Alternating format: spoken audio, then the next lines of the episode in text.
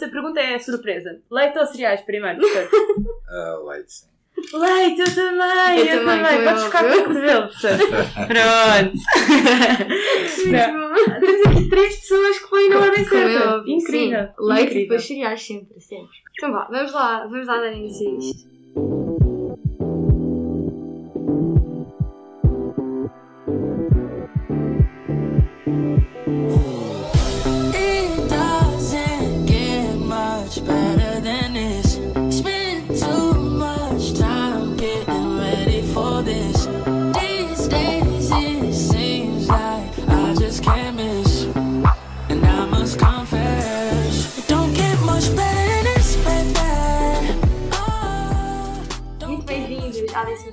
Edição do nosso podcast Almoços Grátis, da Católica Lisbon SU.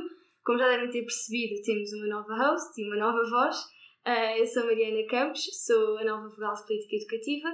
Eh, Estou no segundo ano de Gestão e tenho, tenho aqui comigo a nossa segunda host, que é uma das novas aquisições do nosso flor, que é a Carmo Osório, mais conhecida como Carminho. Olá pessoal, olá a todos. Eu sou o Carminho, sou aqui nova no podcast, tal como a Nana, e esperamos dar-vos uma edição incrível. Ah, Vou-me só apresentar um bocadinho primeiro. Estou no primeiro ano de Business Administration, ou seja, do curso internacional, e agora passo a explicar-vos porque é que este episódio é tão especial. Porque não só é o aniversário de um ano do nosso podcast Almoços Grátis, como, por essa trouxemos um convidado incrível. Nana, quem é o nosso convidado?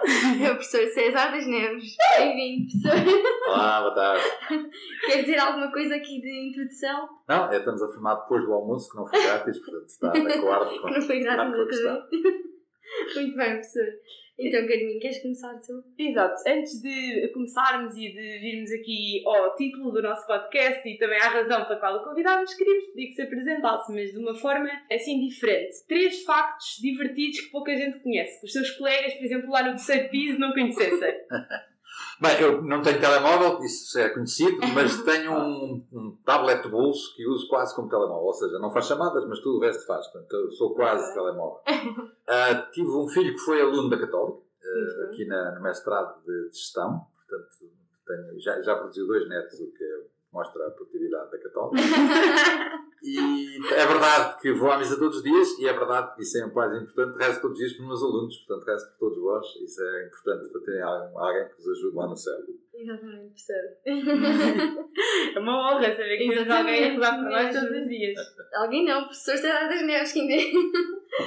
Bem, então, hum, como o professor sabe, o nosso, o, o nosso podcast é inspirado na frase que o professor utiliza, que já sabemos que não é a sua frase, mas que é uma frase que toda a gente associa ao professor. E, e lá está, e também como sendo o aniversário do nosso podcast, nós estivemos a pesquisar um bocadinho melhor e vimos que a origem da sua, desta frase que o professor usa é controversa. E queríamos lhe perguntar onde é que o professor a descobriu e o que é que significa para si.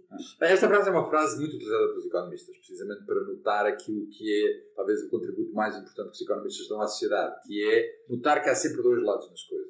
Portanto, quando a gente olha para o benefício, esquece o custo, quando a gente olha para o custo, esquece o benefício. Ora bem, dizer que não há almoços grátis quer dizer, quando estamos a ter um benefício, há sempre alguém que pagou isto. Essa é a ideia. A origem da frase, enfim, é discutível, como disse, mas parece ter sido nas tabernas, não é uma, uma coisa muito digna, Opa! nas, nas tabernas britânicas do século XIX, quando elas começaram a oferecer termossos e outras coisinhas para as pessoas que iam lá beber. E alguns iam lá comer os termossos, que eram à borda, e não pagavam nada. Então, desculpe, não há almoço grátis. Se quiser comer isto, tem que beber, tem que pagar a vida. Para ter sido essa a origem, e depois vários economistas, eh, não, não é um nem dois, mas alguns muito famosos, começaram a usá-la como símbolo, digamos, desse contributo que é muito importante que os economistas têm que dar à sociedade. Claro. Não, e faz imenso sentido. Eu, pelo menos, sinto, desde que aprendi essa frase com o professor, to- todos os dias dá para aplicá-la em tudo. Tudo, em tudo. Meu Deus. E nós sabemos que um bocadinho a aplicação dela hoje em dia tem a ver com o custo de oportunidade. Ou seja, por exemplo, se esses tremosos pareciam grátis à primeira vista, se calhar tinham um custo de oportunidade da pessoa se ir enfiar na taberna e não ir fazer alguma coisa de produtivo, não ir trabalhar, ganhar a sua vida. E portanto sabemos que a frase se liga ao custo de oportunidade e relacionado com isto queríamos perguntar ao professor qual é que era para si a segunda melhor opção? Ou seja, o custo de oportunidade é o custo de sacrificar a segunda melhor opção. Se o professor não fosse professor de economia, qual seria a sua segunda melhor opção? Bem, não sei. eh, eu sei que não comecei pela economia. Eh, eu comecei por, eu comecei no técnico. Porque eu fui aluno no 25 de Abril, no meio do período revolucionário. E na altura eh, eu queria ir para a engenharia, portanto inscrevi-me no técnico. Aliás, num ano ainda estava a fazer serviço cívico, portanto são coisas que vocês não sabem o que é, mas que eram períodos revolucionários. E foi no técnico que eu vi aquilo era uma confusão completa. Só havia uma universidade em Portugal que funcionava, que era a Católica. E na Católica só havia um curso que era das minhas áreas, digamos, eh, ciência, que era economia. O resto eram letras, direito, etc. E portanto acabei por vir para aqui como segunda escolha, portanto a economia. Acabei agora, sou fanático da economia, mas de facto, se não fosse a Revolução, eu teria Exato. ficado provavelmente da engenharia. E hoje seria fanático da engenharia. Então, se não fosse economista, era. um Teria sido engenheiro- engenheiro eletrotécnico, provavelmente. É o que o meu pai é. Portanto, a sua segunda melhor opção também não é nada mais.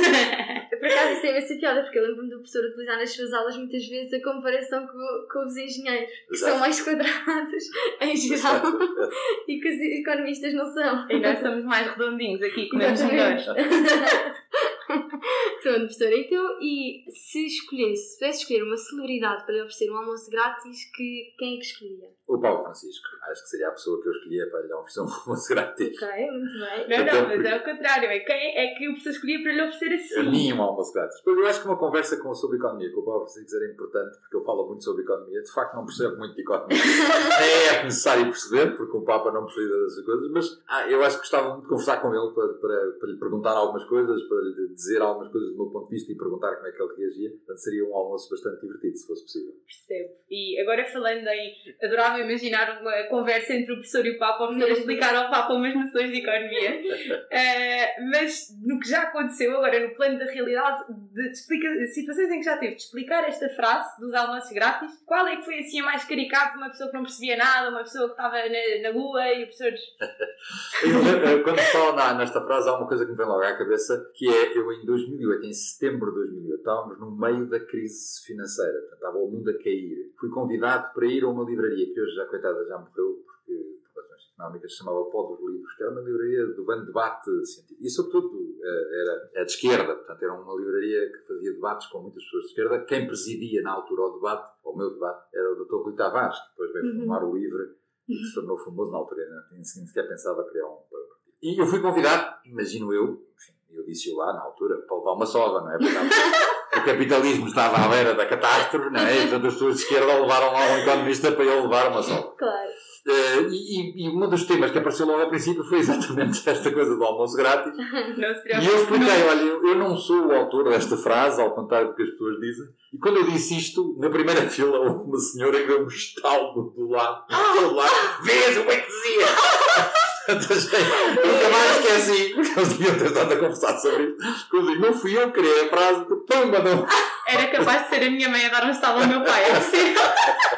Achei imensa graça, não, não, não, não, não. Bem, continuei a falar se fosse Claro. calmo, como se não fosse nada, mas nunca nunca mais me esqueci da- da estalada que aquele desgraçado levou por causa de eu dizer que não era o autor do almoço grátis. Não se preocupe que aqui nenhuma de nós vai dar uma chapada à Não, outra. não, não, não, não.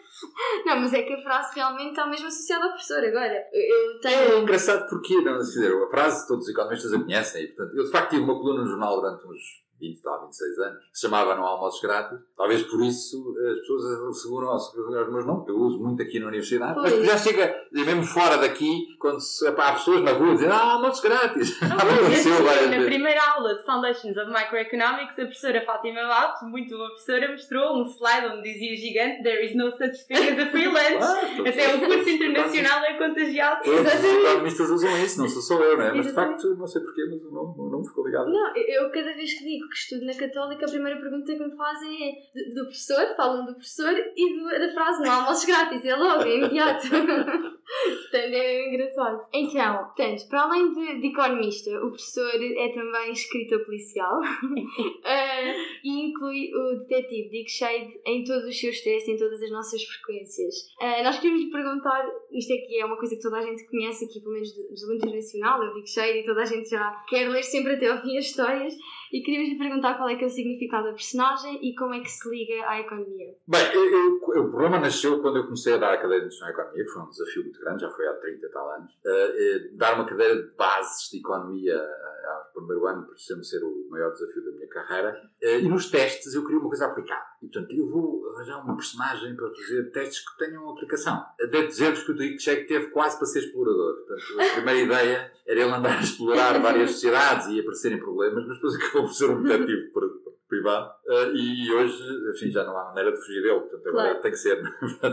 já, já, já o Dick, o Dick Cheney, depois acabei por escrever três livros, de facto, com, com aventuras do Dick Cheney, para ensinar economia também, mas os testes têm que ser do Dick Cheney, portanto, agora já não, não há nada. Já matei o homem no, no terceiro volume, já morreu, o Dick depois por ver se ele morreu de vez.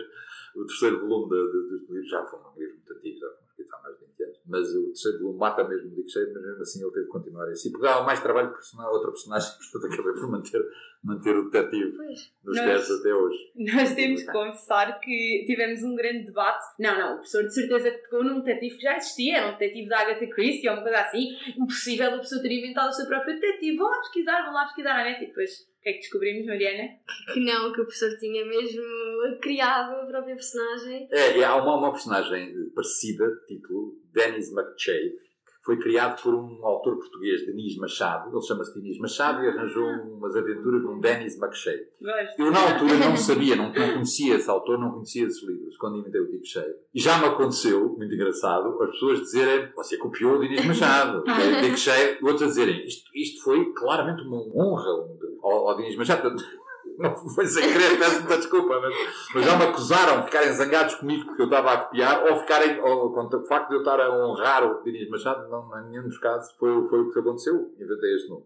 E nunca aconteceu nenhum aluno ficar zangado consigo porque descobriu o mistério mas não teve a cotação toda. isso ainda não aconteceu. Mas há, como- há pessoas que não gostam de- das, das aventuras, perdem-se, baralham-se. Pois. E portanto há, há alunos que não gostam do teste ter uma história, pronto, não há muito a fazer. Há outros que gostam muito. né? Já me aconteceu na- nas avaliações finais da cadeira dizer queremos mais velda nos testes. uma vez um aluno que escreveu queremos mais velda nos testes. E a velda é a secretária do Cheio. É que o professor tem imaginação para tantas histórias? Dá trabalho. Agora vou ter que mais um, está a aproximar-se o, segundo teste. Dá trabalho, dá trabalho, mas pronto, tem que ser. Agora não há nada a fazer, tem que viver com isso. É que é sempre, eu lembro-me de começar a ler as frequências. Carminho, tu por acaso não, nunca tiveste uma frequência de Não, eu confesso que eu saí do meu primeiro teste Foundations of Microeconomics e eh, mostrei o meu teste, assim com umas perguntas sobre a oferta, a procura, os mercados e de repente mostram-me os meus colegas do Nacional e deram uma história sobre sarcófagos e eu fiquei mais que. Sim, eu, eu lembro-me de mostrar à minha mãe no início e a minha mãe dizia: então, mas isso é o quê? É uma frequência? É uma história? É, um, é o quê? E é muito giro, porque aquilo nós começamos a ler e é uma história que nem percebemos no início que está ligada à economia e depois as perguntas acabam por estar ligadas. E eu acho que há muita gente, não sei se o professor sente isso, que ele é, normalmente tem a introdução, não é? As perguntas todas e no fim tem o final da história. E nós, nós eu senti imenso que queria chegar ao final da história e ler como é que acabava, mas com o nervosismo da frequência, às vezes não lia.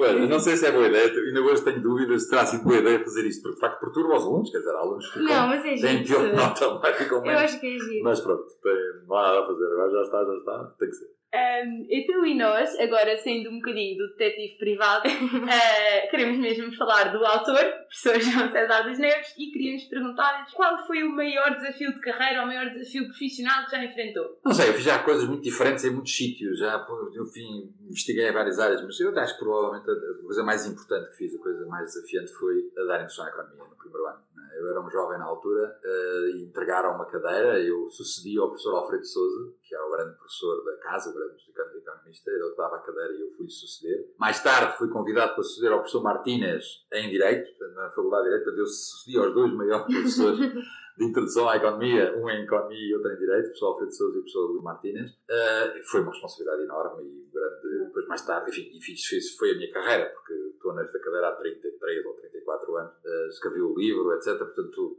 foi talvez a coisa mais marcante da minha carreira, tenha sido essa. E sempre teve à altura dos desafios, senão não estava aqui onde Isso, hoje. isso, aí- isso aí não garanto, isso aí não garanto. não garanto. Quer dizer, tenho muitas dores da consciência dos disparates que fiz e das coisas que fiz mal, uh, mas pronto, fiz o que podia, consegui o que fiz até agora.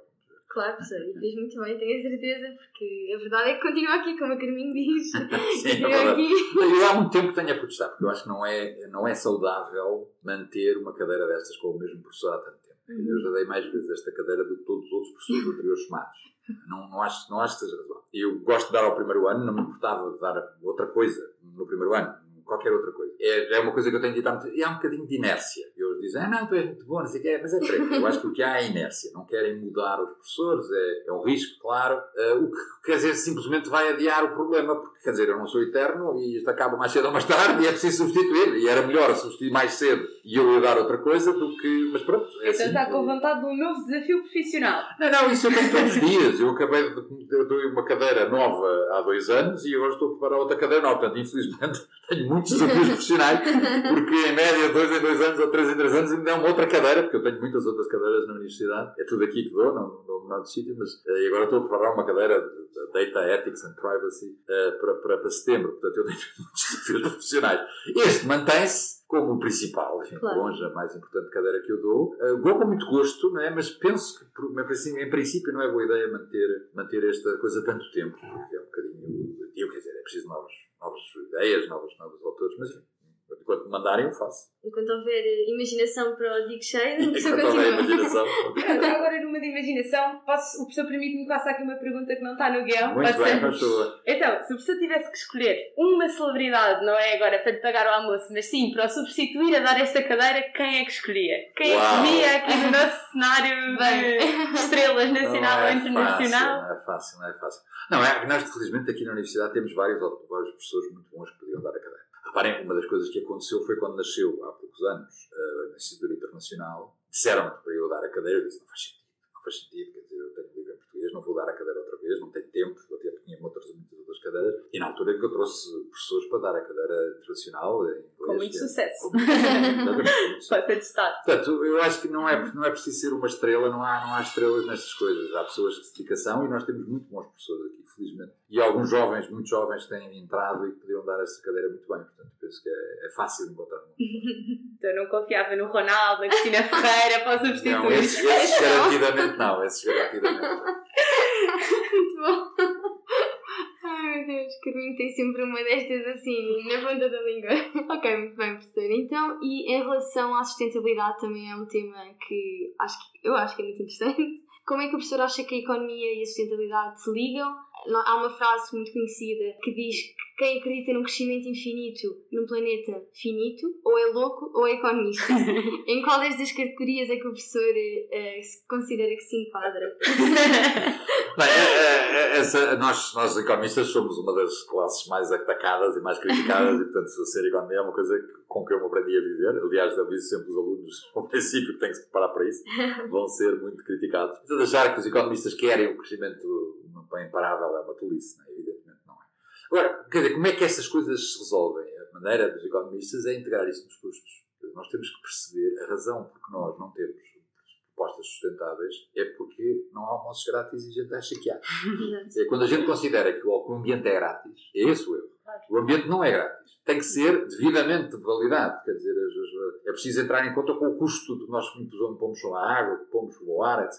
Isso é o mais elementar bom senso económico. Não está na, na, na, na- economia a ideia de destruir as coisas que são caras, valiosas, eh, os animais, as plantas, as- eh, o equilíbrio ecológico, que tem um custo, um valor enorme e tem que ser avaliado por isso. É verdade que não há um custo, eh, digamos, físico, monetário, mas pode haver através de uma intervenção política, através de, preço do carbono, coisas destas que já estão a ser treinadas. E é com melhor economia que se resolve esse problema, não é com só a economia. Portanto, achar que é a economia que está a fazer isto, não, é a má economia que está a fazer isto. Infelizmente é uma má aplicação dos princípios económicos, porque não há almoços grátis, não há ambiente grátis, é a mesma razão. Ou seja, o professor é economista e não é louco.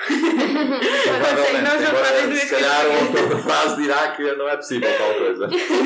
Exato, o autor é diz que ou é louco ou é economista, portanto é possível. E é muito interessante, nós queríamos também trazer esta que é uma das preocupações da nossa geração um, e, e achámos que era um assunto importante para trazer para os nossos alunos, como juntar a economia, que é o que no fundo temos aqui a estudar, e o futuro, não é? A sustentabilidade no fundo não é mais do que cuidar do futuro. Exatamente. Uh, e agora temos aqui sobre outra das paixões do professor e outra das coisas que queremos relacionar com a economia e queríamos perguntar ao professor, nós somos aqui estudantes da Universidade Católica, temos uma bela cadeira chamada Cristianismo e Cultura e queríamos saber um bocadinho como é que isto se liga com a economia. Muito bem. Eh, Bem, a religião em geral, e o cristianismo em particular, são a tentativa de resposta ao sentido da vida. O que é que andamos aqui a fazer? De onde é que vimos? Para onde é que vamos? Qual é o sentido estático? isso é absolutamente indispensável para depois responder às perguntas concretas de produzir mais disto ou mais daquilo, preço mais alto ou mais baixo, quer dizer, todas as questões económicas saem depois desta questão de fundo. Portanto, a economia tem de entrar em conta com esta questão. Aliás, eu diria que hoje que estamos a viver uma das maiores transformações económicas da história, com a, a robótica, com a inteligência artificial, com as manifestações genéticas, quer dizer, com uma enorme quantidade de áreas em que as coisas estão a mudar brutalmente a quantidade de questões essenciais que levantam sobre a dignidade da pessoa, onde é que se pode parar, o que é que se deve fazer na inteligência artificial e o que é que não se pode fazer, precisam de ideias claras, precisam de uma compreensão do sentido da vida e do objetivo da existência neste planeta. E isso é, é exatamente o que as religiões dão. Uh, podemos dizer que grande parte dos riscos que estamos a viver e que poderão ser devastadores, como aliás já tivemos há 50 anos, há 70 anos, há 80 anos, nas guerras mundiais, na Grande Depressão, foram exatamente porque o mundo perdeu o sentido, o sentido mais profundo do valor das coisas, da dignidade da pessoa humana, etc., que são os princípios que as, que as religiões apresentam. E, portanto, uh, precisamos hoje mais ainda da religião do que alguma vez, porque hoje temos mais poder nas mãos e precisamos ter valores sólidos e coerentes que nos, nos ajudem. Infelizmente, não sei se isso vai acontecer, espero que aconteça, espero que a vossa geração seja mais sensata do que a minha. Exato. Eu calmo muita coisa, mas vamos ver. Por acaso, essa, essa interrogação que o professor colocou no início é uma, uma bela pergunta. O que é que andamos aqui a fazer? O que é que tu dirias que perguntassem, Nana? Ai, não O que é que andamos aqui a fazer? Qual é que é para ti o sentido da vida? Olha, fizeram-me essa pergunta no direito da, da AE, portanto não sei, é muito difícil. Resposta Mas, rápida. Qual é o sentido da vida para ti? Para mim, o sentido da vida foi o que eu respondi no direito. É cinco palavras: comer, beber, viajar, festejar e já não me lembro da outra. Mas é, é aquelas coisas básicas. É, é. É aproveitar Comer, essas e coisas amar. básicas. E para o professor? O que é que andamos cá a fazer? Já estava à espera. Santo Inácio Loyola dizia que é apenas o sentido da vida é amar, reverenciar e servir a Deus Nosso Senhor e mentir salvar a sua alma. É este o sentido, o princípio e o fundamento da nossa existência. Portanto, é este o objetivo de ir para o céu, é um objetivo que se passa aqui, né, no dia a dia, com as outras pessoas, com os alunos, com o Shade e com as perguntas de economia. É aí que estas coisas se realizam, mas é sempre com este objetivo de, de que a maior parte da nossa vida não se passa aqui neste cantinho. Claro, Nós estamos na sala de espera para uma coisa muito maior. Noção. Exatamente. Muito bem, professor. Eu há bocado também esqueci-me de lhe perguntar em relação mais à sua parte, a parte da sua vida como professor. Tem- Nesta sala de espera. Exatamente. Mas temos a certeza que o professor já enfrentou bastante desafios para conseguir transmitir aos seus alunos alguns conceitos mais abstratos de economia. Quer partilhar connosco uma situação caricata das suas aulas que tenha tido? Olha, a coisa mais esquisita que eu tive nas minhas aulas não foi a Vinda Católica. Foi uma vez que fui convidado para dar aulas noutra, noutra, nos Açores, aliás. E, aconteceu uma coisa que eu não queria acreditar. Eu não gosto nada de fazer trabalhos. Uhum. Eh, Acho que são maldrabiças, as pessoas copiam os trabalhos. Eh, mas, mas nessa altura disseram, não, desculpa, a avaliação da cadeira é uma cadeira sobre desenvolvimento económico, lembro perfeitamente. E a avaliação da cadeira é um trabalho. Então eu pedi os trabalhos às pessoas, as pessoas mandaram para Lisboa e mandaram por mail os trabalhos e houve um, um trabalho que estava muito bem feito. Quer dizer, uma coisa maravilhosa. De tal maneira que eu peguei na, na primeira frase, meti no Google e apareceu-me o plano de desenvolvimento da região Açores que aquela senhora tinha simplesmente copiado e colocado uma capa com o, com o nome dela e com o Deus. título, que era o título do bordão, e entregou-me o plano de desenvolvimento dos Açores, que era um maravilhoso. Muito bem. Exatamente.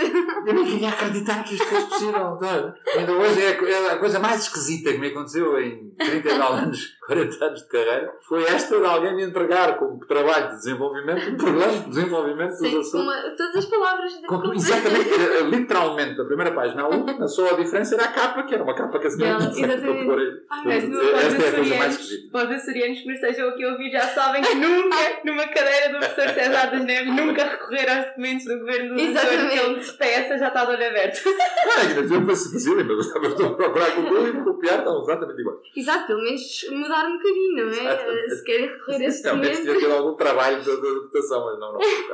E se a melhor dúvida que já te perguntaram, se uma coisa mesmo frente a frente? Ah, isso tudo dá muitas perguntas, isso não sei se é fácil dizer, não é? Tem feito. O- o- os alunos têm.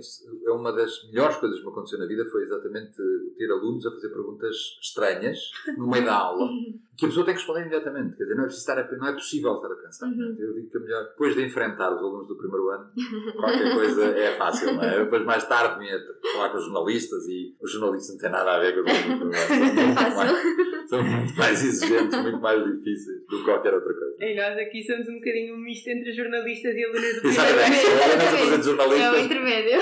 É o intermédio.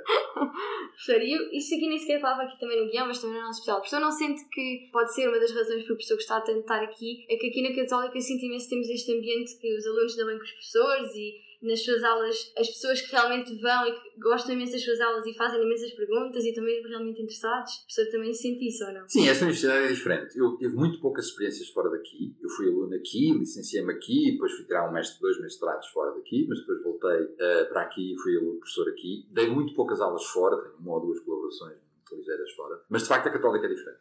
é? A melhor maneira de expressar isto foi do antigo capelão, o Padre João Seabra, quem sou muito amigo, e que disse isto uma frase que eu repito muitas vezes e que acho decisiva, que é nas outras universidades é rua até a porta da sala e aqui é casa desde a porta da rua. E, de é facto, nas facto. outras universidades, até à porta da sala de aula, aquilo é rua. Pois. E aqui é casa desde a porta da rua. E, portanto, há uma diferença muito grande, acho eu, entre as outras escolas, que não, que não são más, estão a ver? Quer dizer, não tem a ver com a qualidade de ensino. Há escolas melhor, piores, muito piores. Há escolas, não há muito melhores, mas há, enfim, ao Há nosso nível, há outras Exato. escolas nesta área de, de economia, que é a única que eu conheço. Mas, de facto, há aqui um espírito diferente, que tem a ver com um facto muito importante, acho eu, que é, além de, enfim, do espírito cristão que está aqui presente, e as pessoas que nos escolhem sabem porque é que estão a escolher isto, mesmo quando não são cristãos, não tenho muitos alunos muçulmanos e budistas e outras, outras, religiões, mas é o facto de nós escolhermos os alunos. Não é o tanto os professores, acho eu, desde o princípio eu disse isto. Nós escolhemos os nossos alunos, quer dizer, os alunos têm, são avaliados, durante muito tempo fizemos exame próprio, eh, depois Uhum. fomos proibidos pelo Estado de fazer um exame próprio e, e- e passámos a usar as médias normais, mas nós temos uns alunos muito. E, e reparem, meus amigos, é mais importante com frequência ter bons colegas do que ter bons professores. Os bons professores fazem, são importantes, mas os colegas fazem muito mais a nossa vida. E, portanto, a qualidade dos nossos alunos é de longe o principal fator da qualidade da Católica. Depois também temos os professores, são muito exigentes com os professores. Esta é a parte que se fala em casa em que vocês abrem a garrafa de champanhe e fazem um brinde a cada um de vocês. O Exatamente. César das Neves acabou de elogiar todos os alunos da Católica. Não, e, pá, e- e os, alunos, os alunos avaliam os professores não é? no final de todas as cadeiras. Aham. E aquilo é mesmo a sério. Eu acho que um dos problemas que eu acho que é grave aqui é os alunos, quando fazem aquelas avaliações finais das cadeiras, acham que aquilo está a fazer aquilo para o lixo. E é mentira. Todas aquelas avaliações são cuidadosamente tratadas pela direção e houve pessoas que já foram para a rua e coisas, pessoas, cadeiras foram mudadas e etc. por causa disso. Portanto, é muito importante que os alunos digam o que é que acham dos professores e que as pessoas tomem isso em conta. E isso é uma das coisas, uma prática que nós fizemos durante muito tempo. Eh, Eu, eu fiz isso, eu vi isso noutra universidade e copiei e comecei a fazer isso no final das minhas aulas e depois mais tarde a própria universidade começou a fazer isso e eu deixei de fazer, usar o método da Católica. Mas é uma das coisas mais importantes, é os alunos poderem avaliar os professores e dizerem o que é que acham. É claro que é uma, uma abordagem enviesada, quer dizer, eu percebo que a pessoa está a ser avaliada não gosta de, não, Há quando umas avalia. Exatamente. Não, não, não, é para, não é para. Mas é um contributo muito, muito importante e que tem que ser entrado em conta. E isso nós fazemos há muitas, muitas décadas. Já agora, qual é que foi assim uma, uma boa memória que tenha de algo que lhe disseram numa avaliação? Para além de quererem mais da secretária do Diccheiro. Queremos mais aula. Não, não, em geral são muito simpáticos. Quer dizer, as avaliações têm sido muito simpáticas, mas têm tido críticas importantes, sobretudo na cadeira. Há, uma coisa que me, uma das coisas que mais, que me vai ocupar muito no purgatório quando lá chegar, é as primeiras edições da cadeira, de uma cadeira. Uma cadeira nova, quando se dá pela primeira É vez. sempre o teste da cobaia. Claro, é muito mais As difícil. cobaias. E portanto eh, tenho aprendido imenso com os comentários que eles, que Uhum. me dão nessa altura e depois nas vezes seguintes a coisa muda e a gente acaba a ver ao fim de dois, três anos já é uma cadeira completamente diferente. Também, se vir deste lado, a pessoa está a ser a nossa cobaia para nós as duas, enquanto apresentadoras deste podcast. Exatamente. E isso é aconteceu muitas vezes porque eu fui pedido, sou, sou pedido para dar muitas cadeiras, já dei muitas cadeiras aqui, naturezas muito diferentes, e portanto tenho muitos, na, na minha consciência, muitos, muitos alunos coitados que sacrifiquei na, na primeira vez em que eu as neiras e depois melhorei. Já Vamos termino. aqui Continuidade. para a última pergunta. Eh, queres a última pergunta que temos aqui, que achámos que era uma bela forma de acabar este nosso podcast com Uhum. palavras sábias do professor César das Neves. Queres Exatamente. perguntar tu, Nana? Pode ser, espero que ainda estejam todos aqui a ouvir até ao fim, porque esta pergunta acho Sim. que vai ser importante, que é que três conselhos é que o professor daria a um futuro economista? Assim, Hoje- para a malta não ir parar ao McDonald's. Bem, Ou gestor, se conseguir também, que é para englobar aqui todos os... Bem, o, o Kenneth Arrow, que é o prémio Nobel, um dos maiores economistas de todos os tempos, dizia que os economistas são os guardiães da racionalidade. Portanto, a primeira coisa que temos que ser é guardiães da racionalidade, mantermos a racionalidade. Mas o Gerald Mayer, que é um grande economista de desenvolvimento, dizia que além disso, os economistas têm que ser os procuradores dos povos. Portanto, além de ser guardiães da, da racionalidade, temos que ser procuradores dos povos. E eu juntaria a busca da felicidade, quer dizer, a importância de uma vida feliz, de uma vida plena, grande, uma vida com abertura, que se junta à racionalidade e à, e à proteção dos pobres como terceiro objetivo dos economistas e dos gestores. E eu espero que a Universidade Católica, que já é uma grande instituição, que já produziu muitas centenas de milhares de, de tenha ensinado isto aos seus graduados, porque são as três funções fundamentais. Primeiro, o gradiano da racionalidade, portanto, é o princípio da importância do economista e não do desperdício. A preocupação de equilíbrio a favor dos mais pobres e mais necessitados, e depois a busca da felicidade, que é a razão principal como seres humanos, não apenas de economistas. Exatamente, muito bem. Uhum. Caminho. Rete- Conseguiste reter os, os pontos? Sofia, tu era guardiões da racionalidade, procuradores dos pobres e a busca da felicidade. E também que não há almas grátis, não nos podemos esquecer disso. Isso é. Isso é a racionalidade. Ah. Ainda temos um bocado que aprender, Mariana. Exatamente, exatamente. Muito bem, Carminho, queres acrescentar alguma coisa? Não, acho que agora é agradecer-vos ao professor. Ah, eu quero acrescentar que a melhor coisa que foi dita aqui hoje no podcast foi, professor, o que é que põe primeiro, leite ou cereais? Leite. Leite, foi o leite primeiro, estão a ouvir, malta? Muito bem, sim senhor. Muito bem, muito obrigada. Obrigada, professor, por ter vindo. Nada. Foi um convidado incrível, como já era de esperar. E pronto, muito obrigada, malta. Obrigada por assistirem ao nosso podcast e esperamos por vocês para o próximo. Parabéns pela universidade. Obrigada, professor.